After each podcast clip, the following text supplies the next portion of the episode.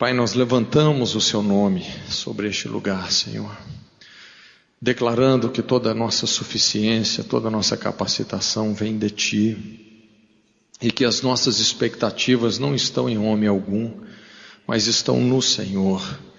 Como o salmista diz, é muito melhor confiar no Senhor do que confiar nos príncipes.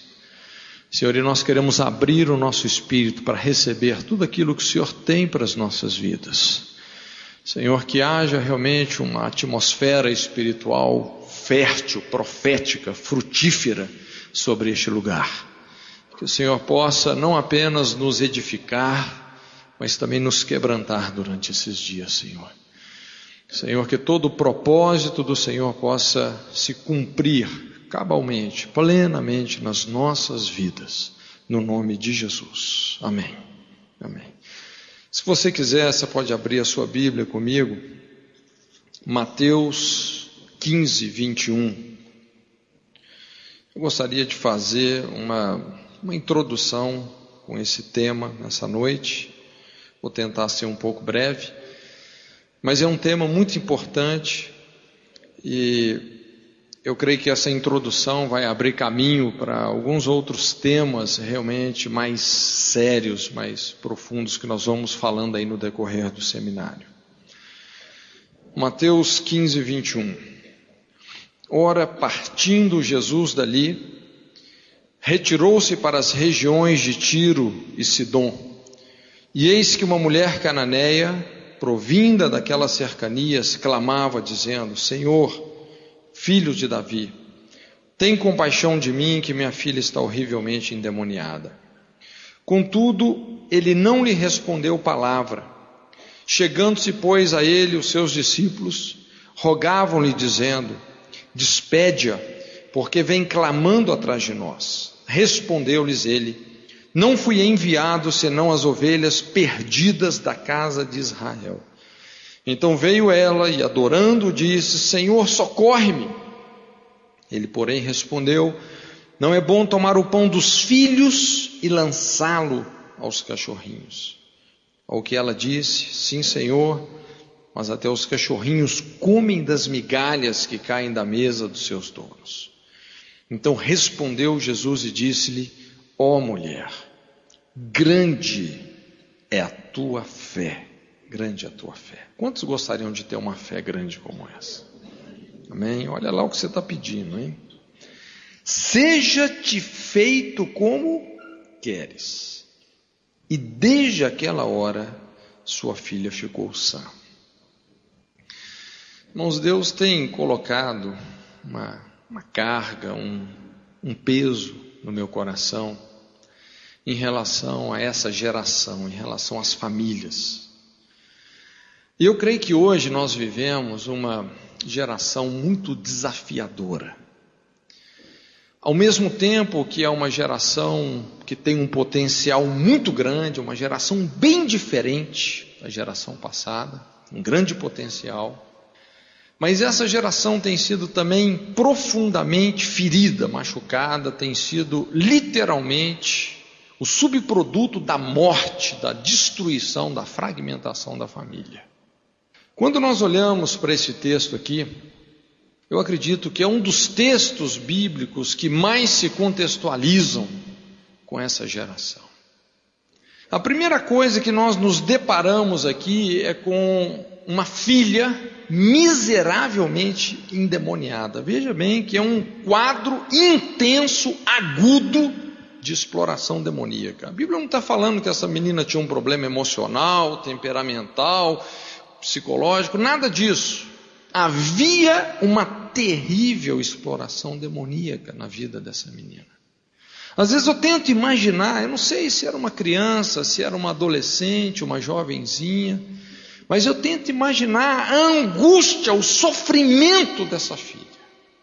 E hoje, ouvindo tantos pais, o clamor de tantos pais, a gente percebe isso. Quantos pais que estão vivenciando um quadro como esse, dentro da própria casa.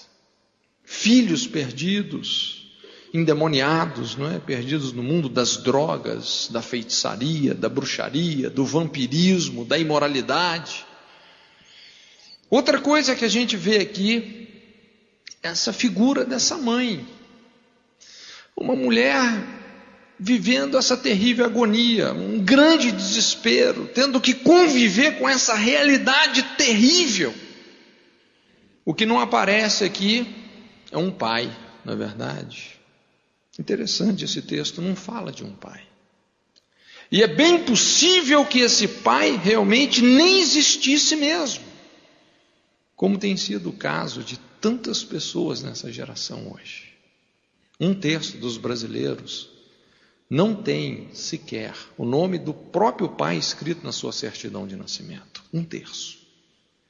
Pessoas que não viram o rosto do pai, nunca receberam um abraço do pai. Eu costumo dizer que as entidades demoníacas, elas se infiltram, os pais deveriam ter ocupado na vida dos filhos, mas por algum motivo não ocuparam. Então, quando nós começamos a tentar visualizar as entrelinhas desse episódio, realmente nós temos aqui um quadro de degradação, de fragmentação familiar. Um terrível legado assolando essa família. E eu gostaria de andar com você sobre essa palavra, sobre essas águas. Mas antes disso, deixa eu só introduzir lendo um texto que casa muito com esse episódio aqui em Tiago 4, versículos 6 e 7, só você prestar atenção. Tiago fala assim, texto muito conhecido, todavia da maior graça. Portanto, diz: Deus resiste aos soberbos, dá, porém, graça aos humildes. Sujeitai-vos, pois, a Deus, mas resisti ao diabo e ele fugirá de vós. Eu acho que esses textos realmente eles se casam profundamente, porque como Tiago aborda, é um episódio ali de, de manipulação, de exploração demoníaca.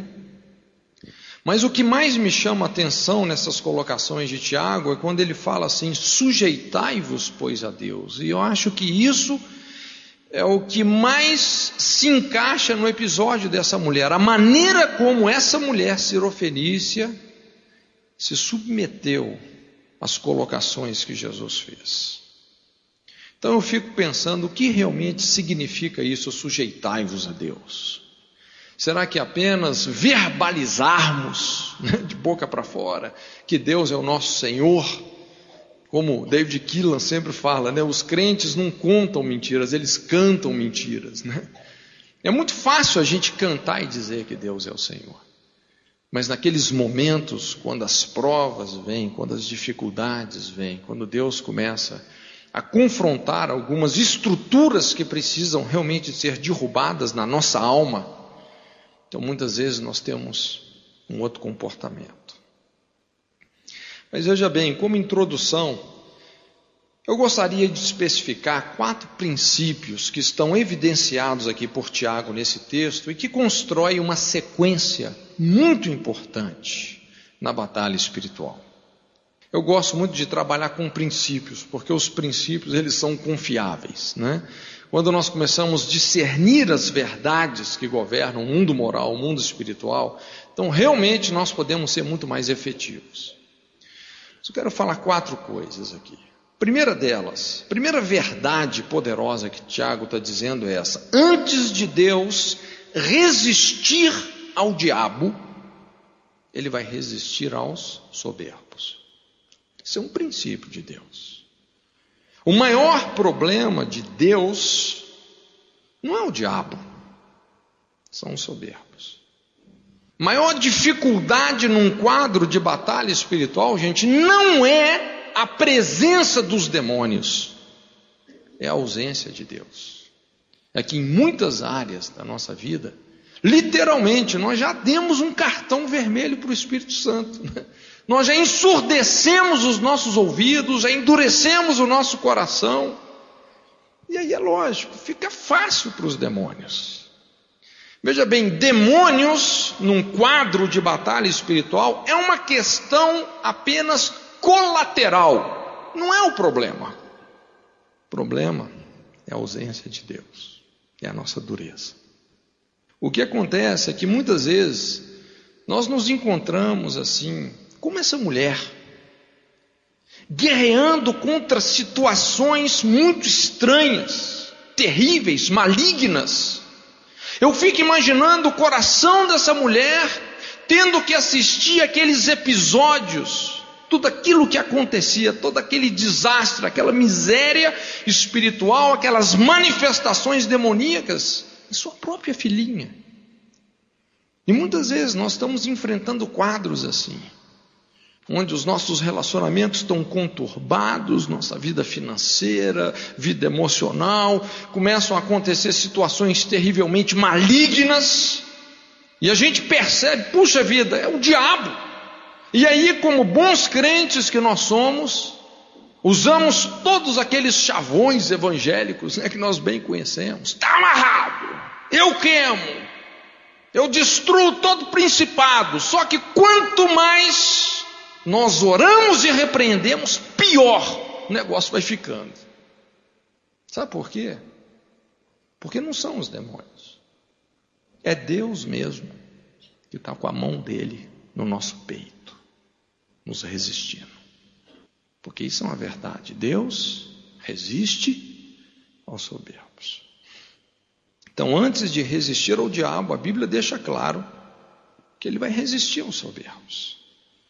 O grande desafio de Deus, o coração endurecido do homem, e Deus certamente irá confrontar nossa soberba, nossa independência, nossa justiça própria, todo julgamento frívolo e irresponsável que vem do orgulho ferido, as nossas maledicências, murmurações. Segunda coisa que Tiago fala é que Deus dá graça aos humildes. Eu acho isso poderoso, princípio da graça de Deus. Está aqui uma grande chave. Então, depois de resistir aos soberbos, Deus honra os humildes. Graça e orgulho são coisas que não se misturam. O favor de Deus, a abundância do seu reino, estão ligados com o coração purificado da arrogância e do orgulho. Então, nós podemos concluir que muitos estados crônicos de desgraça pessoal e familiar, por incrível que pareça, são respaldados por esquemas de orgulho. O que, que a destruição tem a ver, um quadro de destruição tem a ver com orgulho? Tudo! A Bíblia fala que a soberba precede a destruição. São coisas totalmente ligadas. Então, o que a Bíblia está mostrando é que o orgulho realmente traz a desgraça para a vida de muitas pessoas repele o favor de Deus. A humildade é a chave que abre a porta da graça. Tudo que peca contra a humildade nos conduz a uma vida estéril e desfavorável.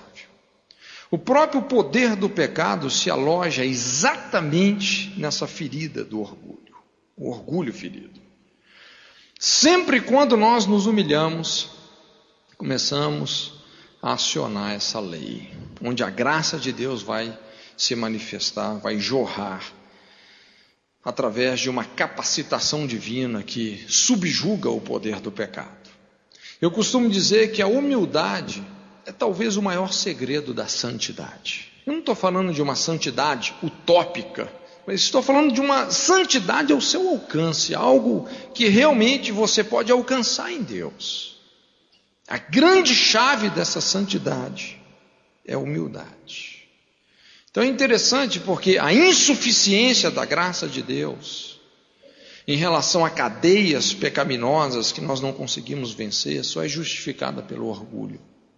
Frequentemente, né, as pessoas às vezes chegam e falam: Puxa vida, pastor, eu não consigo perdoar aquela pessoa. Já ouviu isso? Eu não consigo perdoar. Eu não consigo deixar a pornografia. Eu não consigo deixar esse pecado. Normalmente, essa insuficiência da graça de Deus, ela está ligada com estruturas de orgulho. Quando as pessoas se humilham realmente, se quebrantam diante de Deus, então nós começamos a experimentar essa manifestação da graça de Deus Como Paulo fala, o pecado não terá domínio sobre vós, porque não estáis debaixo da lei, mas debaixo da graça. Deus dá graça aos amigos. Muito importante entendermos isso. Terceira coisa, ele fala: sujeitai-vos, pois, a Deus. E esse talvez é o ponto mais importante. Que realmente significa isso? Então, Tiago está enfatizando um processo de nos sujeitarmos a Deus, capacidade de enfrentar com humildade as provas divinas, a capacidade de nos relacionarmos com o tratamento de Deus. Irmãos, é muito importante nós termos essa perspectiva de que nós somos a obra de Deus, não é isso? Você não está fazendo a obra de Deus, você é a obra de Deus. Nós estamos em construção. Então a questão maior não é você fazer freneticamente as coisas para Deus, mas é você deixar Deus fazer na sua vida. E quando ele faz na sua vida, ele vai fazer através da sua vida. E é aqui que muitos de nós, então, empacamos o processo. Então, essa capacidade de enfrentarmos as provas de Deus, nos flexibilizando diante da sua correção, do seu tratamento. É a partir disto, dessa submissão, as provas de Deus, é que Deus vai colocar nas nossas mãos algumas chaves com as quais, literalmente, nós vamos destrancar cadeias demoníacas.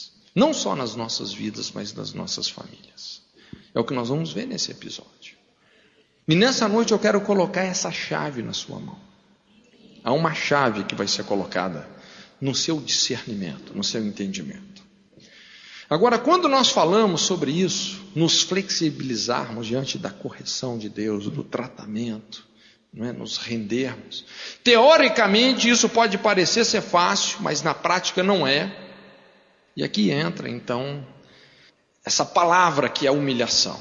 Quebrar alguns esquemas de orgulho envolve passarmos por provas que muitas vezes não compreendemos passar por situações, por perdas, que jamais imaginaríamos que aquilo pudesse estar acontecendo conosco. Você fala, Deus, mas por que, que isso está acontecendo logo comigo?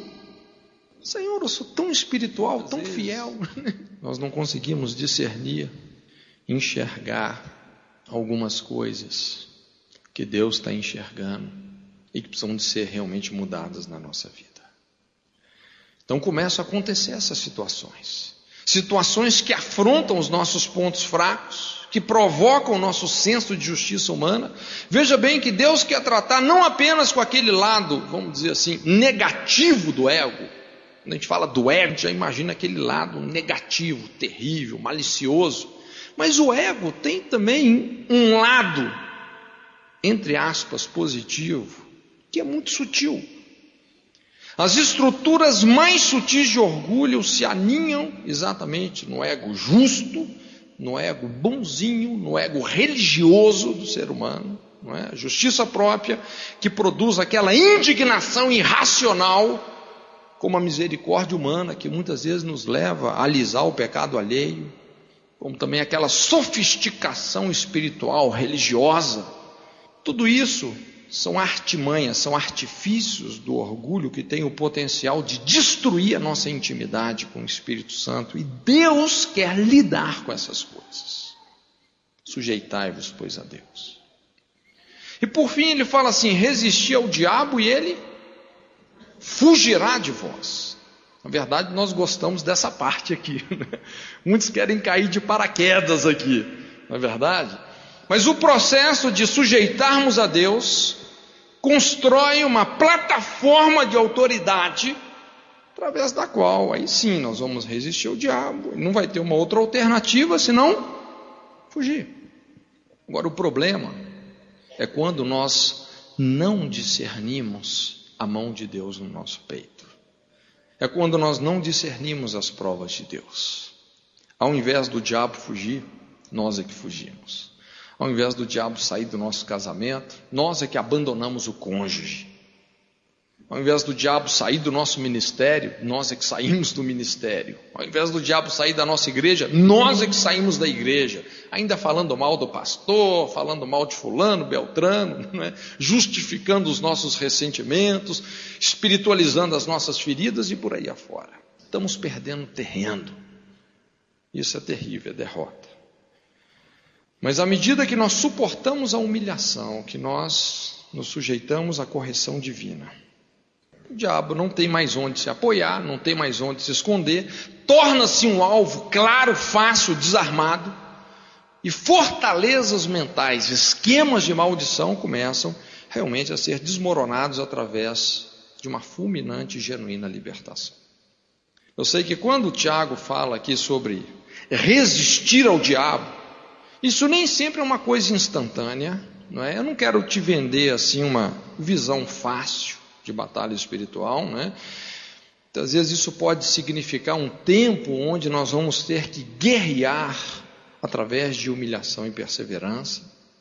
Veja bem, para Jesus, quando a Bíblia fala que Jesus foi conduzido pelo Espírito Santo ao deserto, foram 40 dias de humilhação, de jejum, de quebrantamento 40 dias. Para Daniel, foram 21 dias de humilhação, Daniel confessando intercessoriamente as iniquidades da nação.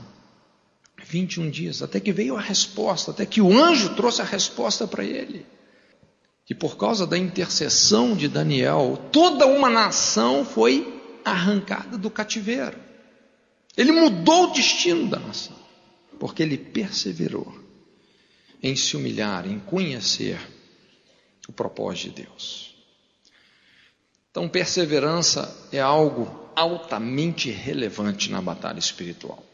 Mas eu quero ilustrar esse processo de nos sujeitarmos a Deus nesse contexto aqui, um contexto de uma libertação familiar. Sinceramente, por muitas vezes eu li essa passagem dessa mulher, eu não entendia por que Jesus tratou essa mulher desse jeito. Principalmente quando chega naquela parte que ele compara aquela mulher com os cachorrinhos. Um negócio baixo. Né? Aquilo foi um negócio terrível. Por que Jesus fez isso? Parecia um desatino. Eu me lembro que muitos anos atrás eu estava passando uma situação bem difícil. Em liderança, isso é muito comum. Você investe na vida de muitas pessoas, você alavanca a liderança das pessoas, abre oportunidades. Mas de vez em quando você passa por uns Getsêmanes, uns calvários da vida. Né? Você descobre que aquelas pessoas que você mais investiu estão puxando o seu tapete, estão te apunhalando pelas costas. Não é verdade? Acontece. Gente, isso faz parte da vida cristã. Não é verdade? Esse foi o caráter da ceia. Naquele momento da ceia ali, Jesus com os discípulos, ele estava sendo traído, negado, abandonado, não é verdade? E eu estava passando uma situação assim que realmente me abateu muito, me deixou meio feridento, igual estava igual o Jó, né, com um caco de telha lá coçando as feridas, né, né raspando as feridas e, e Deus me deu esse texto. E eu senti que Deus queria falar algo comigo nesse texto. Maior cuidado. E comecei a examinar até que de repente então me veio um discernimento que me deixou chocado. E o Espírito Santo falou claramente comigo assim: "Olha, Cote, problema não são essas pessoas aí que você está falando que estão traindo você que estão indo contra a sua liderança, que estão puxando o seu tapete. Não são elas, não.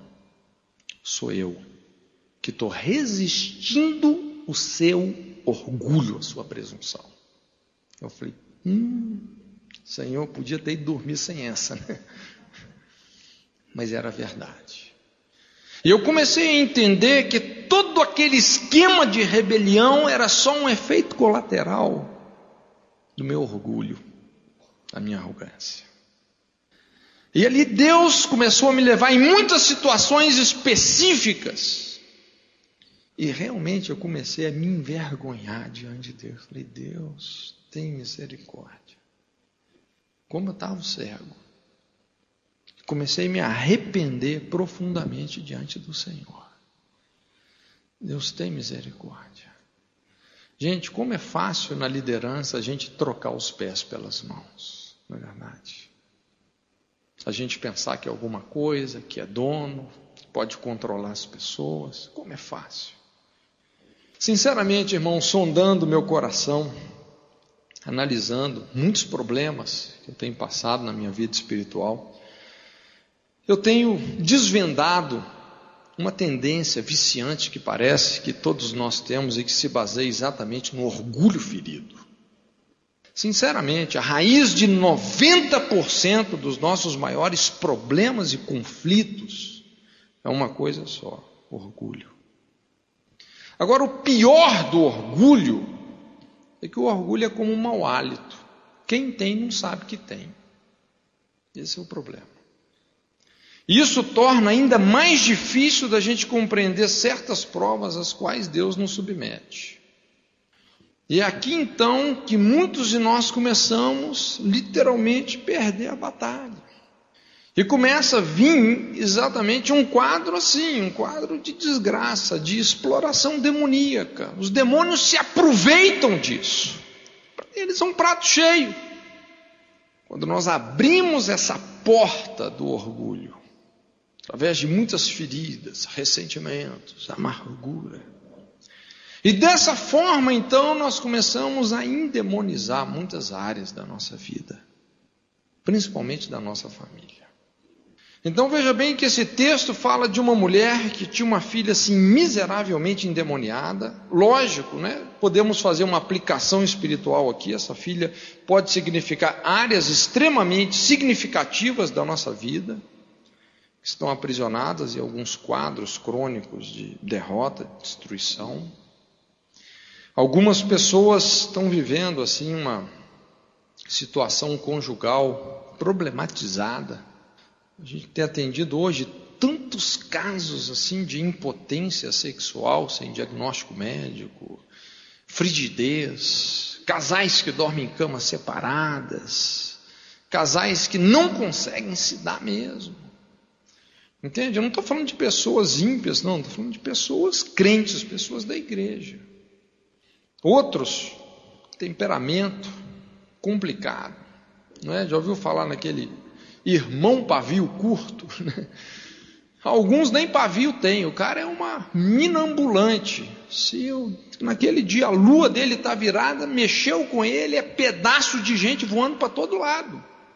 Outros, com a vida financeira cheia de dívidas, né, administrando dívidas, prejudicando terceiros, quartos e quintos, né, através de tantos cheques sem fundo, outros passando problemas sentimentais terríveis. Às vezes a pessoa já vem colecionando lá uma série de sentimentos destruídos, arrebentados. Não é difícil mapear a nossa vida, também da nossa família. Normalmente, os sintomas são evidentes e denunciam algumas realidades que precisam ser mudadas. Precisa de uma intervenção divina. Mas o que mais me chama atenção nesse texto é o discernimento que Jesus teve da situação dessa mulher. Eu acho isso fantástico. E foi isso que realmente transformou a minha vida. Aqui nós temos um caso clássico de libertação. Deixa eu só esclarecer um conceito aqui que eu acho que pode ser útil para você. Quando nós estudamos o Novo Testamento, você vai perceber claramente muitos episódios que são episódios de expulsão de demônio. E você vai perceber algum, alguns outros episódios que são episódios de libertação. Você não deve confundir esses dois conceitos, o conceito de expulsão de demônio e o conceito de libertação. Talvez para muitos isso seria a mesma coisa, mas há uma grande diferença. Expulsão de demônios é algo que está, vamos dizer, no pacote do ministério evangelístico. Todo evangelista, pessoa que tem uma, você vai ver essas duas marcas no ministério dessa pessoa que é expulsão de demônios e cura dos enfermos. Eu, pessoalmente, o meu, meu hobby sempre foi evangelismo de rua. Quantas vezes estava numa praça, numa praia, ou carnaval, qualquer lugar, pregando o evangelho, publicamente, você faz um apelo, vê aquele tanto de gente, aceita Jesus, quando você vai orar, cai um, dois, três endemoniados. Aí o que, que você faz? Você vai lá e expulsa o demônio da pessoa. Qual que é o seu propósito ao fazer isso? É conduzir aquela pessoa a um compromisso com Jesus. E se a pessoa faz essa decisão por Jesus, quer dizer que então essa pessoa está totalmente livre porque ela aceitou Jesus.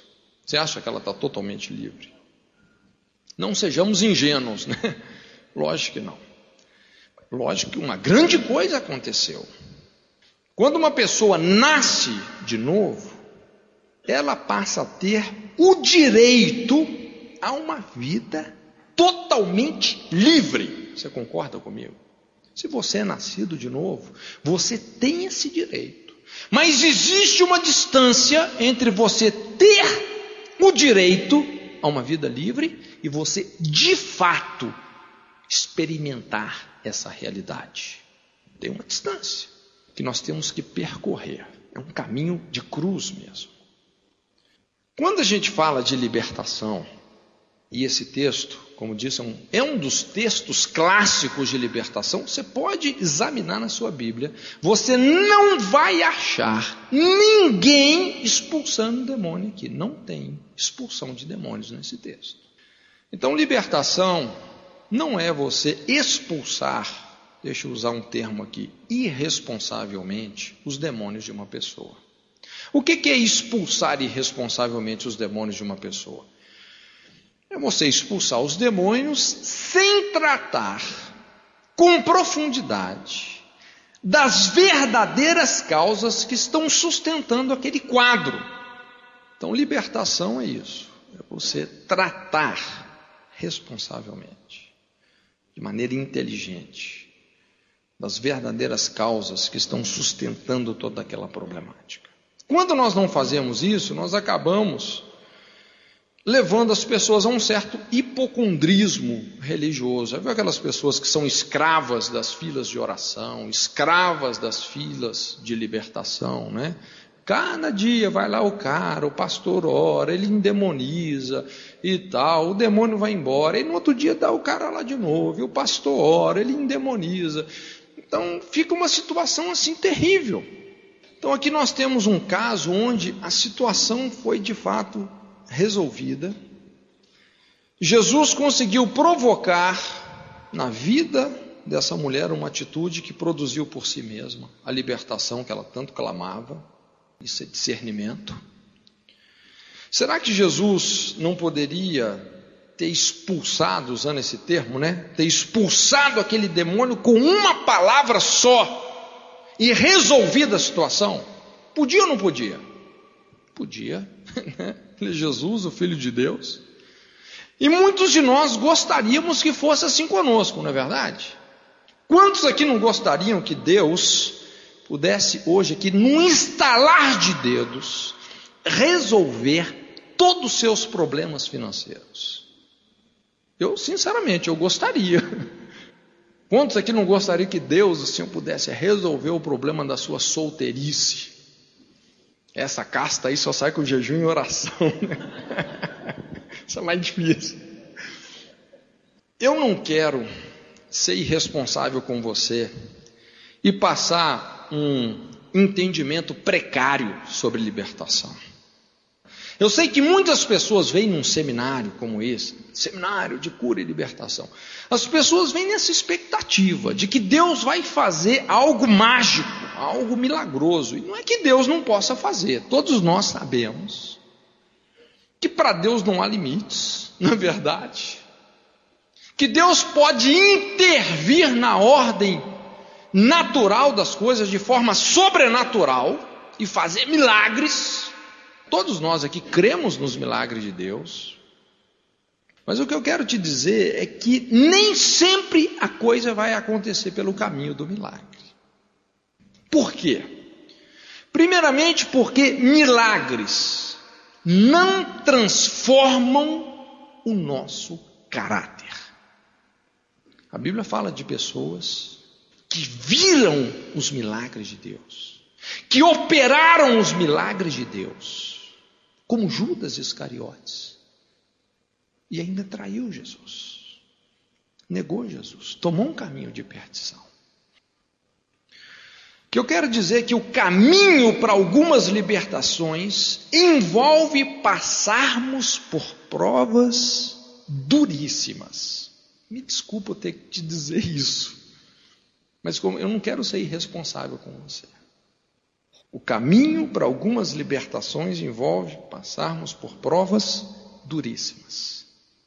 Não sei se você pode dizer um amém para isso. Ao sermos provados, tratados por Deus, fortalecidos no nosso caráter, nas nossas convicções, a libertação vai acontecer. Então a questão aqui não é vencer os demônios, a questão aqui é sermos vencidos por Deus.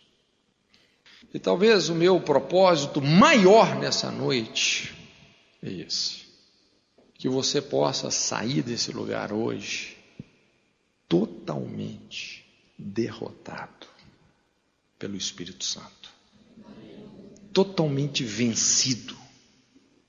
Este não é o culto da vitória, é o culto da derrota. Se você hoje sair desse lugar derrotado pelo Espírito Santo, cadeias demoníacas vão se romper na sua vida e na vida da sua família. Você pode ter certeza disso. Esse evangelho, eu te asseguro que funciona. Essa mulher simplesmente ela precisava de ter a sua atitude alinhada com um princípio específico de Deus, de humilhação, de quebrantamento. Isso ia resultar numa resolução radical do problema dela. Então não foi uma tarefa simples. Uma coisa que eu aprecio em Jesus é que Jesus nunca tratava o problema das pessoas com superficialidade. Jesus agia com profundidade, muitas vezes cirurgicamente. Como Oséias fala, Deus faz a ferida e depois cura. Então, mesmo correndo esse risco de ser totalmente mal compreendido, porque ele tratou aquela mulher de uma maneira terrível, estranha, nós vamos ver daqui a pouco. Então, mesmo correndo esse risco de ser totalmente mal compreendido, ele ainda assim permaneceu firme no discernimento dele e confrontou o que tinha que ser confrontado na família, na, na linhagem daquela mulher. Agora presta atenção no que eu vou dizer. Muitos ressentimentos contra Deus. Você já viu pessoas feridas com Deus? Magoadas com Deus? Já viu isso? Pessoas decepcionadas com Deus. Muitos ressentimentos contra Deus nascem de respondermos às suas provas sem uma visão do nosso orgulho. Esse é o problema. Deus começa a nos confrontar, mas nós não, não conseguimos perceber nosso orgulho. E começamos a levantar punhos contra a face de Deus, dizer palavras que ofendem o caráter dele, o amor dele. Agora, isso só aponta para novas provas que virão, até que essa invisibilidade do nosso orgulho seja removida, que a humilhação tome lugar. Eu gostaria de analisar aqui para a gente poder terminar esse processo de libertação ao qual essa mulher foi submetida. O que realmente significa isso que Tiago disse? Sujeitai-vos, pois, a Deus. Quantos estão dispostos realmente a se sujeitar a Deus? Como reagir diante de situações humilhantes? O que Deus está querendo falar conosco através dessas situações? O que fazer quando o próprio Deus começa a agir conosco de uma maneira estranha? Você fala, Deus, mas como que isso pode estar acontecendo comigo, Senhor? Por que o Senhor está permitindo isso? Estranho. Mas na atitude dessa mulher tem algumas respostas poderosas. E Jesus submeteu ela a três provas.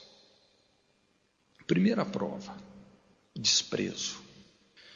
Olha só aqui, vamos voltar ao texto. Fala aqui: Eis que uma mulher cananeia, provinda daquela cercania, clamava, dizendo: Senhor, filho de Davi, tem compaixão de mim, que minha filha está horrivelmente endemoniada. Contudo, ele não lhe respondeu palavra. Não deu nem bom dia, nem boa tarde. Essa mulher, não sei se você consegue visualizar, imaginar esse quadro. Essa mulher vem gritando por socorro uma situação desesperadora, e ela colocou todas as expectativas dela em Jesus, e quando ela chega diante de Jesus, sabe o que, Jesus fez? Deu as costas e foi embora. Não lhe respondeu palavra, a ignorou.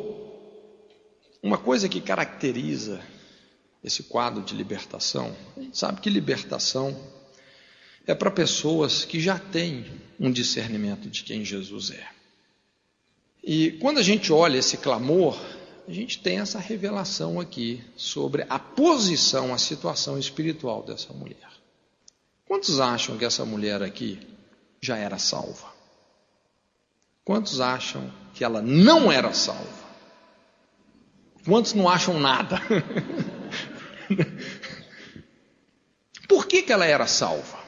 Filho de Davi é uma nomenclatura messiânica. No Yeshua Hamashia, salvação de Israel. Ela chamou Jesus como Messias, e a Bíblia fala: aquele que invocar o nome do Senhor será salvo. Ela era salva? Certamente. Aquela revelação que Pedro teve, dizendo: Tu és o Cristo, filho do Deus vivo. Essa mulher falou a mesma coisa de uma outra maneira. Ela já tinha esse discernimento de que Jesus era o Messias, colocou todas as expectativas, veio gritando por socorro e simplesmente Jesus a ignorou, não lhe respondeu palavra. Ele a despreza no momento de angústia e perplexidade. Irmãos, é quando o silêncio de Deus confronta o nosso desespero. Eu não sei se você já passou por isso. Eu, pelo menos, já passei muitas vezes.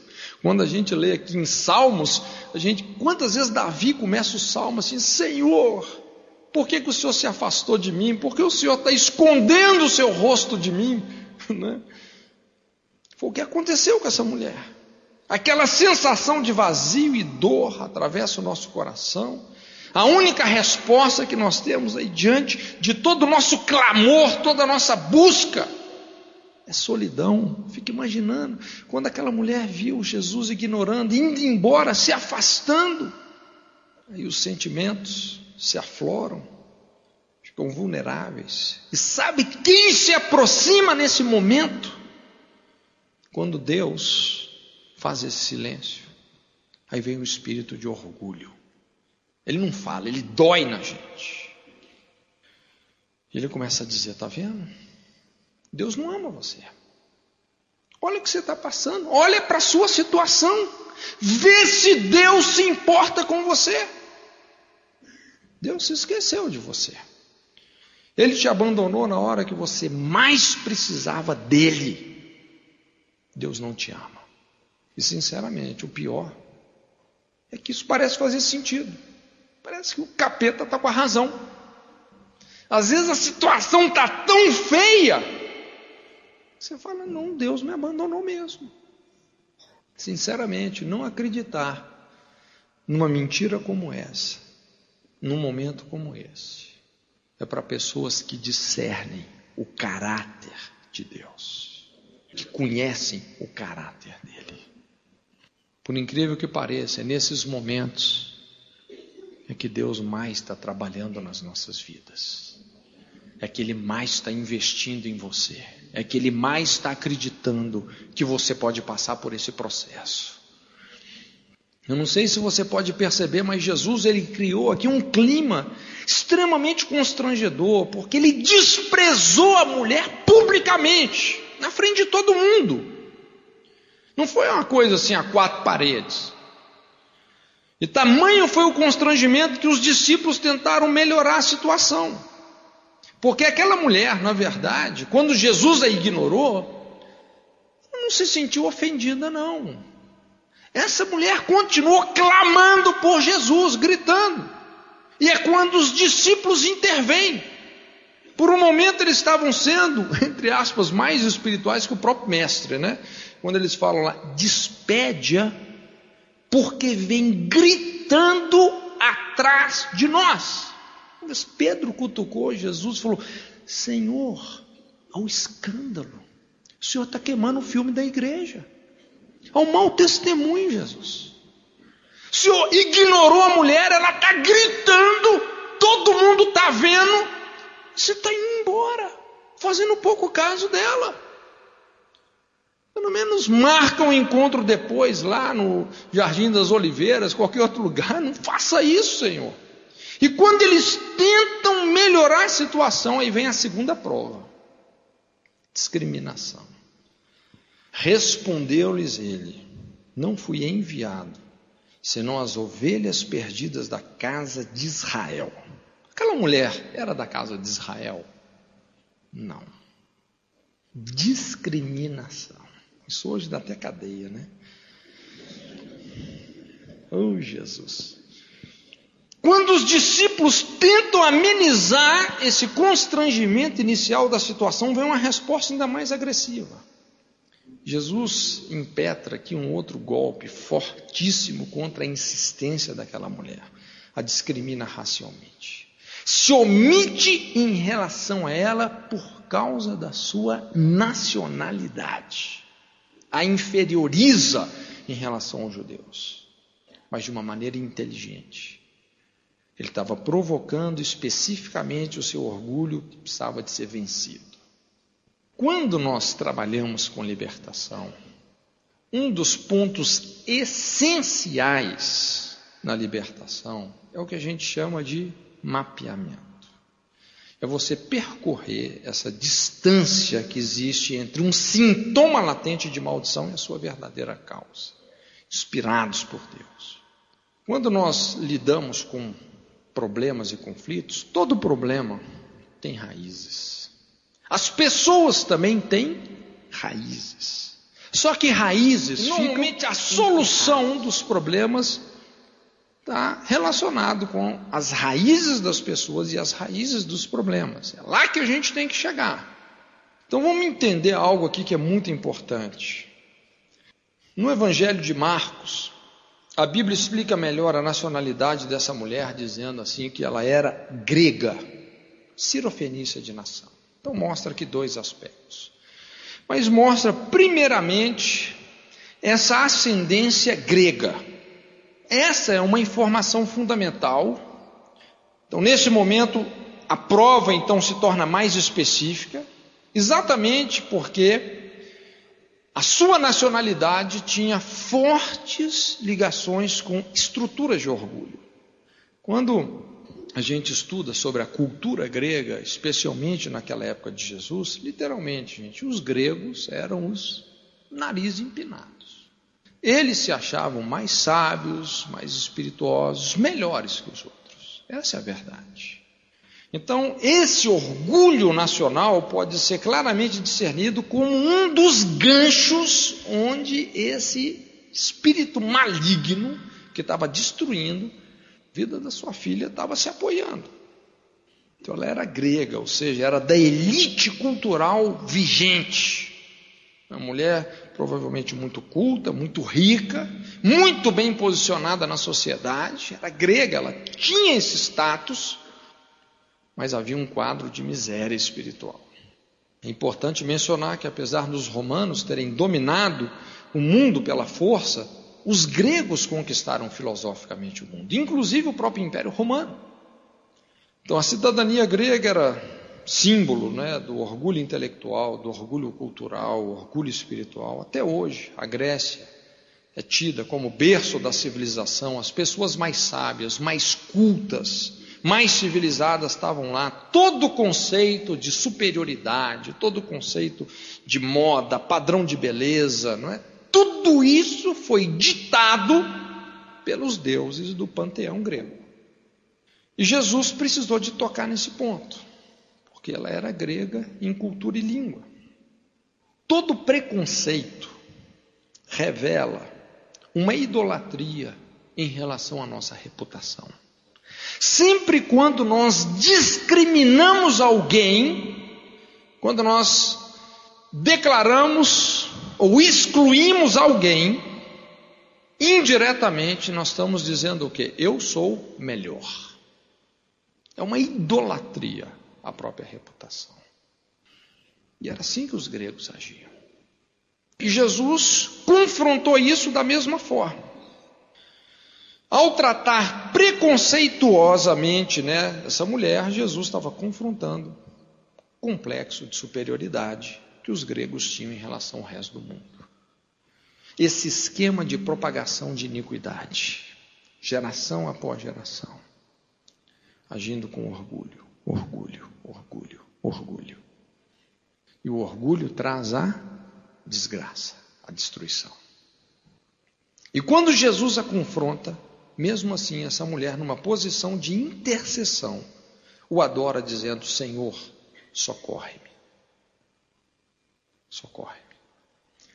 Eu acredito que a declaração mais forte de humilhação é quando alguém pede ajuda a uma outra pessoa.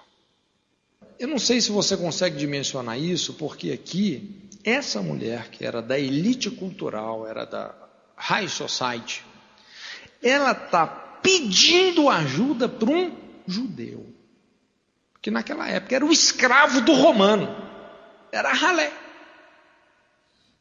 Então, quando essa mulher adora Jesus, dizendo: Senhor, socorre-me, aquilo foi uma quebradeira no mundo espiritual.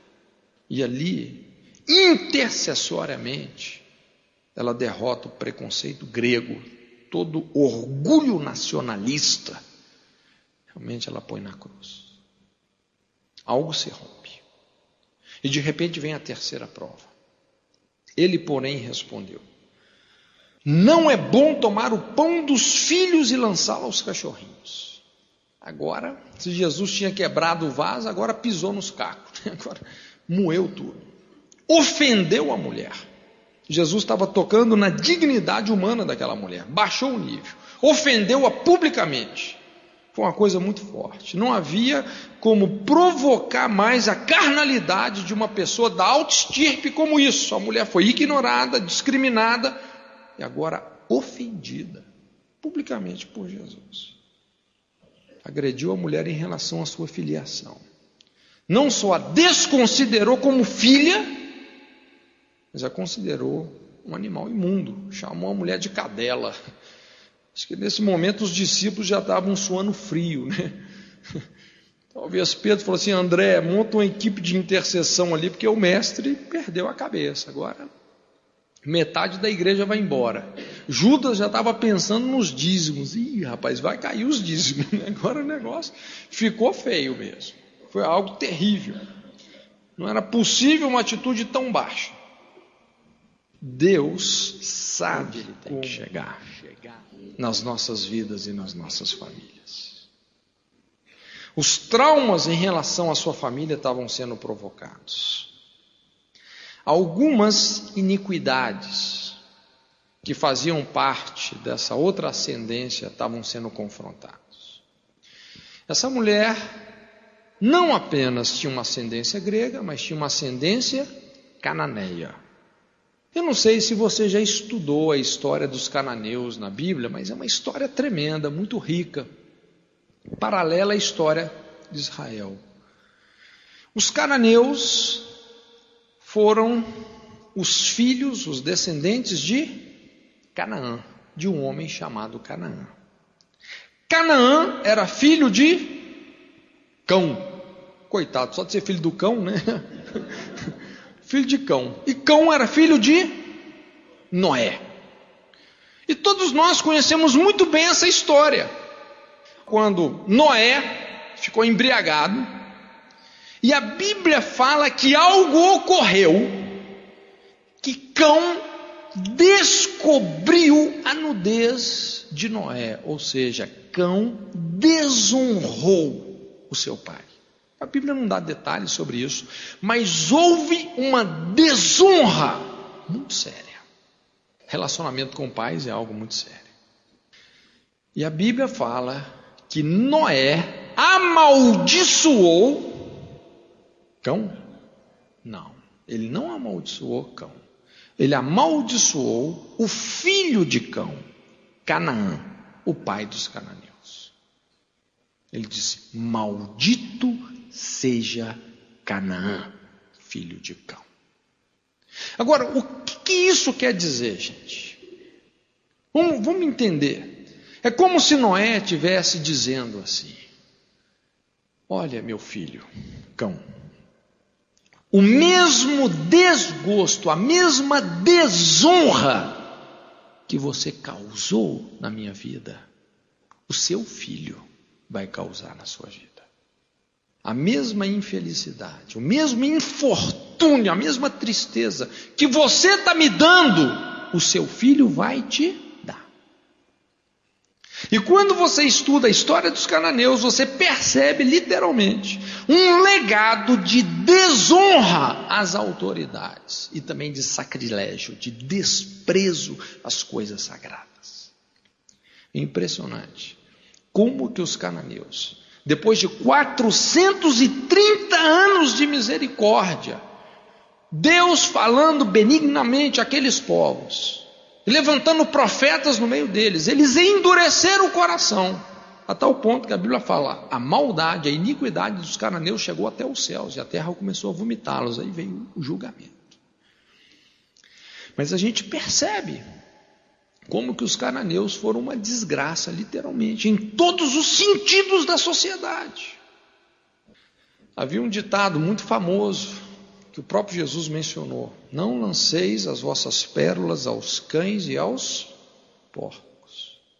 E esse ditado estava contextualizado exatamente com os cananeus, porque eram famosos, eram conhecidos por desprezar as preciosidades divinas, desprezo as coisas sagradas.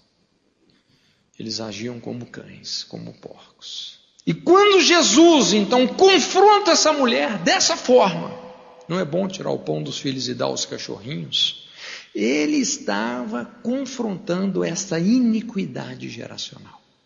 E aquela mulher entendeu. Ela falou: Senhor, é verdade. Nós temos agido assim, como cães. Por séculos temos desprezado as coisas sagradas, as suas pérolas. É verdade, Senhor. E ela se humilha, ela se quebranta. Senhor, mas os cachorrinhos comem das migalhas que caem na mesa dos seus donos. Que confronto. Ela se humilhou tanto que naquele momento todo orgulho infiltrado na sua vida, na sua família, deu o último suspiro de vida e faleceu. Aquilo foi como uma bomba no inferno. Palavras insuportáveis por qualquer demônio. Não tem demônio que aguenta ouvir um negócio desse. Isso dá terremoto no inferno, dá ataque cardíaco em Satanás, né? Os demônios ficam endemoniados com um negócio desse. Ela deixou bem claro que Jesus não era apenas o seu Salvador, mas era o seu dono, o seu Senhor. Não precisou de falar nada. A 300 mil quilômetros por segundo, velocidade da luz, ou melhor, das trevas, né? os demônios foram embora. Eu imagino que nesse momento Jesus deve ter suspirado aliviado, né? Ah, ela conseguiu. Ela chegou onde eu queria que ela chegasse. Ela suportou a prova. Foi ignorada, foi discriminada, foi ofendida, mas ela se quebrantou. E se quebrantou. E se quebrantou. Irmãos, uma das coisas que eu mais tenho aprendido é que nós precisamos não só de sermos edificados, precisamos de ser quebrantados. Conseguiu conduzir essa mulher Jesus, ao ponto da libertação absoluta. E o poder de Deus fluía com tanta autoridade que Jesus imediatamente explicou o que havia acontecido. Aqui nós entendemos como que a fé é dimensionada pela humildade. Então Jesus não tinha perdido a cabeça, mas todo esse processo fazia parte de um mapeamento espiritual preciso que produziu uma das libertações mais espetaculares da Bíblia. Como é importante discernirmos essa prova da humildade. Esse é o tipo de sujeição que Deus espera de nós, é? antes da gente sair por aí combatendo os demônios. Os demônios não vão sair para a gente gritar mais alto ou mais baixo, não é verdade? E a verdade é que Deus frequentemente está nos provando dessa forma. O que, que nós vamos fazer com o nosso orgulho? Quando Deus resiste o nosso orgulho, as nossas artimanhas, as nossas manipulações, as nossas manhas, os nossos chiliques espirituais, né? quando Deus começa a nos resistir, o que, que nós vamos fazer? E você percebe lá no fundo que essa situação que está acontecendo, sua vida familiar, financeira, etc., não é, não é que as pessoas estão rejeitando você, mas é a mão de Deus no nosso peito, através daquela situação. Gente, como que é fácil a gente chegar e rotular um filho de rebelde? Meu filho é um rebelde. Mas muitas vezes a rebelião dos nossos filhos é só um efeito colateral da nossa arrogância, do nosso orgulho. Tem pais que nunca, nunca pediram perdão para o filho quando eles erram. Os filhos nunca viram o pai se arrependendo, falando: Meu filho, olha, eu errei, me perdoe. E eles vão se tornando o que? Duros, rebeldes. Essa injustiça de Deus, entre aspas, não é? está sempre em contraste com a nossa justiça própria, com o nosso orgulho. Sempre que nós nos relacionamos com uma situação onde você tem aquela forte impressão que Deus está sendo injusto com você. Por que isso, Deus? Por que isso na minha família? Sua justiça própria está em xeque. Deus está te confrontando no amor dele. Quando nós cogitamos que Deus está sendo duro demais conosco, na verdade, gente, nós é que estamos sendo duro demais com Deus. Aquela mulher suportou a prova.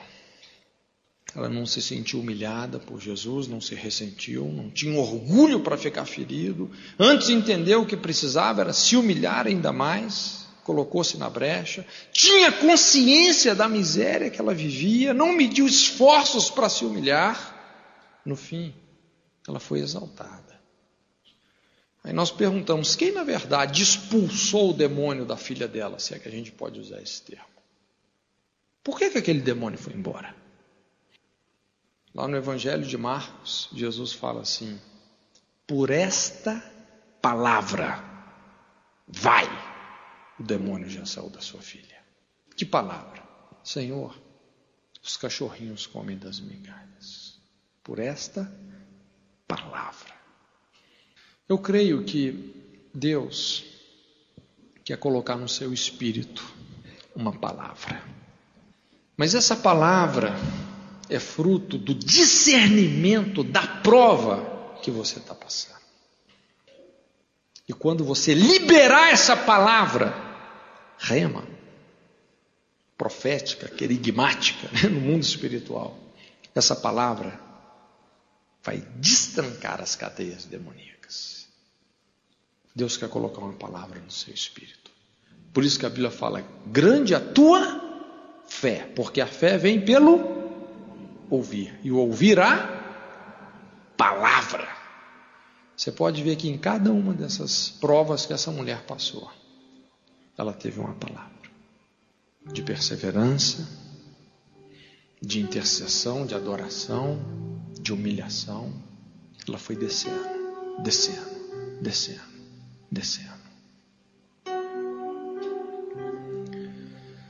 Nós temos aqui dois aspectos de uma luta interna. Irmãos, não é nem por força, nem por violência. Não é isso?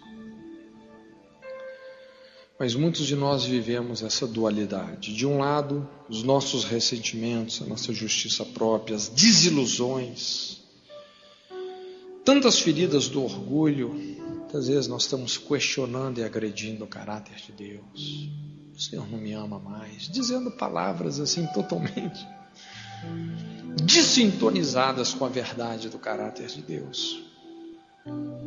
Mas em contrapartida, no outro prato da balança, existe uma poderosa perspectiva de humilhação. De humilhação.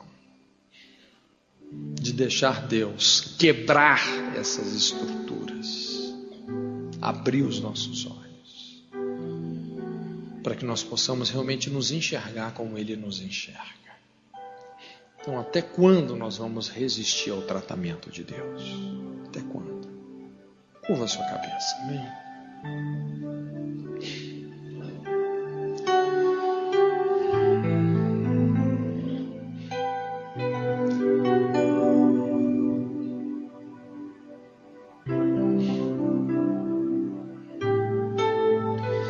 Creio que essa noite é uma noite de concerto é uma noite também de intercessão. De intercessão. Gostaria que você pudesse, nesses dias, sempre pensar assim coletivamente. Você está representando a sua família aqui, ok? Gostaria que você pudesse agora pensar na sua família. Talvez tenha alguém assim, miseravelmente endemoniado, perdido, extraviado.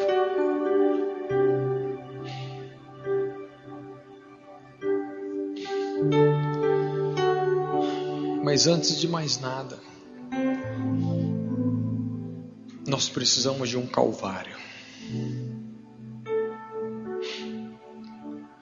Nós precisamos de deixar o Espírito Santo nos vencer. E se nessa noite você quer se arrepender do seu orgulho, da sua dureza, da sua relutância ao tratamento de Deus, se nessa noite você quer se render ao Espírito Santo, renovar a sua aliança com Jesus, eu gostaria que nós pudéssemos levantar um altar, um altar de arrependimento. Quando eu falo arrependimento, eu falo mudança. Não estou falando de um toque de Deus na sua vida, mas de uma transformação de Deus na sua vida. Se você quer isso, se você hoje quer se arrepender, se você hoje quer se abrir para o tratamento de Deus, entrar num nível mais profundo de compromisso com o Senhor, não apenas ficar naquela superficialidade de receber aquelas bênçãos de Deus e tal. Mas se você quer uma intimidade maior, um compromisso maior, se você quer se render, sai do seu lugar. Gostaria que você pudesse vir aqui na frente. Eu quero orar com você. Mas venha se realmente você quer uma mudança. Esse não é um altar de festa, é o seu funeral mesmo, literalmente o seu funeral.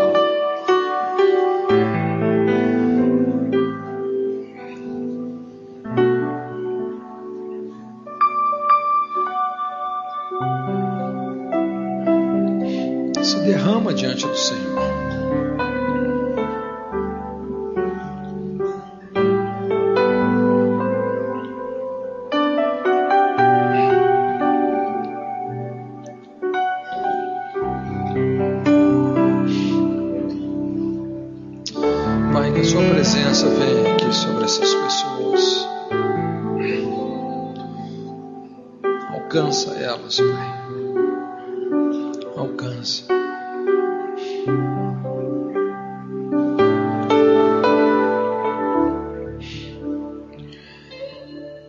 creio que nessa noite, essas fortalezas que são construídas através de argumentos, de mentalidades, de pensamentos que são contrários à vontade e ao propósito de Deus.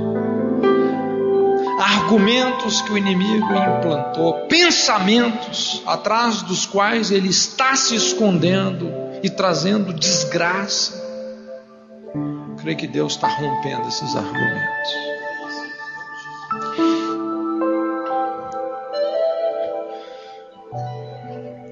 Qual que é a palavra de Deus para você?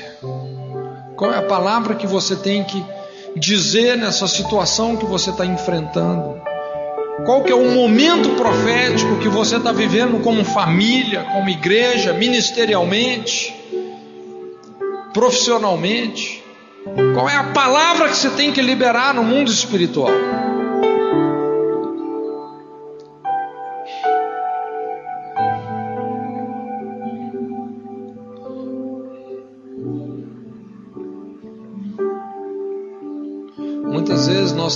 Estamos tentando salvar algumas coisas que Deus quer que a gente perca.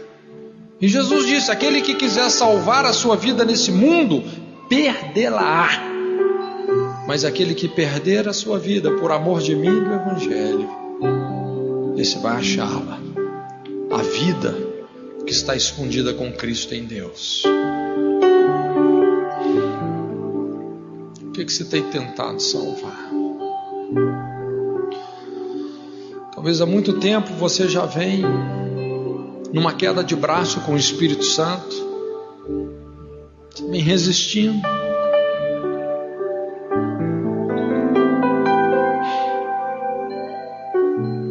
Tudo que você tem a fazer é perder. No reino de Deus funciona assim. Quando nós perdemos, quando nós cedemos, aí que nós ganhamos. Essa é a lei da conquista. Quando você entrega tudo aquilo que Deus pede, você vai receber tudo que Ele promete. Quando você abre, os direitos de Deus serão seus.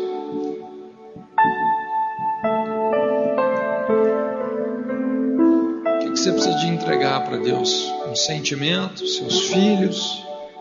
Entrega para Ele. O seu orgulho, a sua reputação.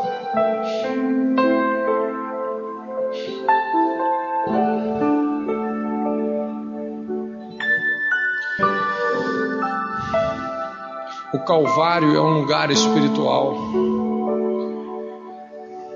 onde nós experimentamos uma ferida, que não é uma ferida de Satanás, é uma ferida de Deus.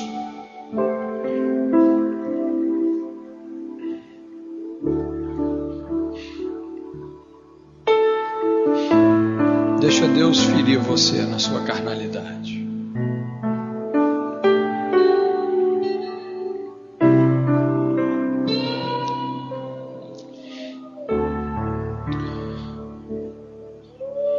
Deixa o Espírito Santo te mostrar a maneira como Deus está confrontando você. Recebe discernimento, entendimento. Recebe a palavra de Deus.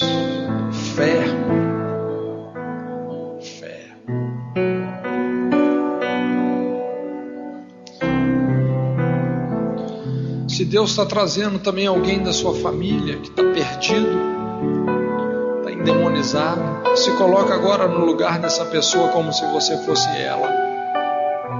Recebe a compaixão de Deus por essa pessoa. Recebe agora a misericórdia de Deus por essa pessoa da sua família uma unção de intercessão nesse lugar. Se Deus está te dando discernimento desses pecados geracionais na sua família, se coloca na brecha,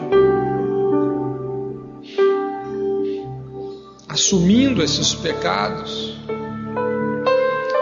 de maneira sacerdotal, intercessória. Que as cadeias vão se abrir.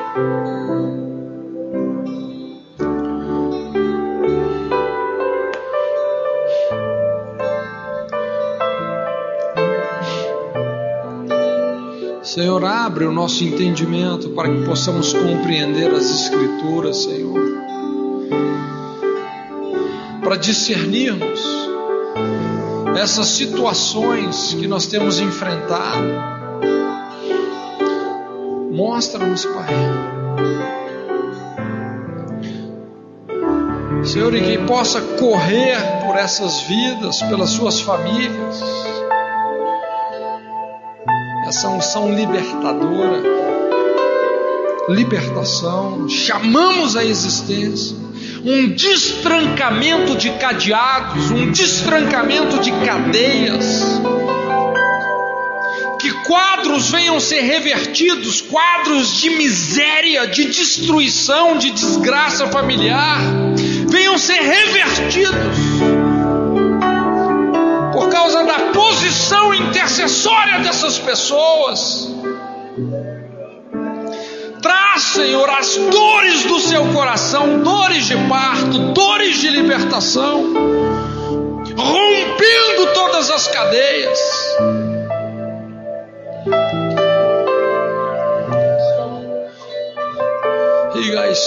Martin Christ, Itu e Kaisei Bagaisei. Vem libertação, libertação, libertação. Libertação. Libertação. Seu fogo purificador. A sua vinda, Senhor. Quem suportará o dia da sua vinda? Porque será como fogo do ourives, como o sabão dos lavandeiros. Senhor, traz uma purificação no nosso espírito, no nosso coração Alcança os nossos familiares, Pai. Alcança, Senhor.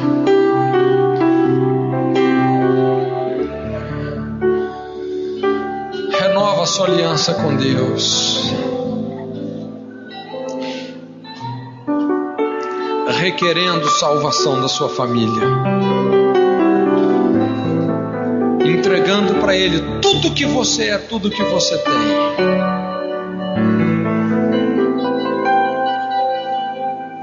Obrigado, Jesus. Obrigado, Senhor. Talvez você tenha se sentido assim esmagado. Talvez você está passando por situações onde Jesus literalmente está caminhando sobre as suas feridas, mas Ele sabe como pisar nessas feridas.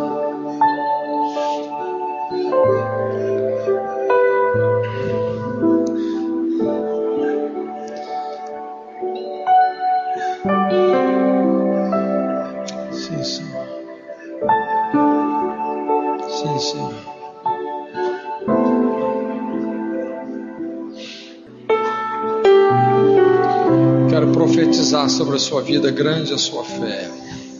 Grande a sua fé. Recebe a palavra de Deus.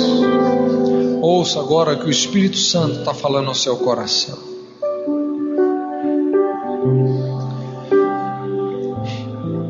Recebe a palavra de Deus para tudo isso que você está vivendo. Eu, eu pessoalmente não sei o que você tem que dizer, mas eu sei que o Espírito Santo sabe o que você tem que dizer. E ele vai falar com você. Por essa palavra vai. Por essa palavra vai. O demônio já saiu da sua filha.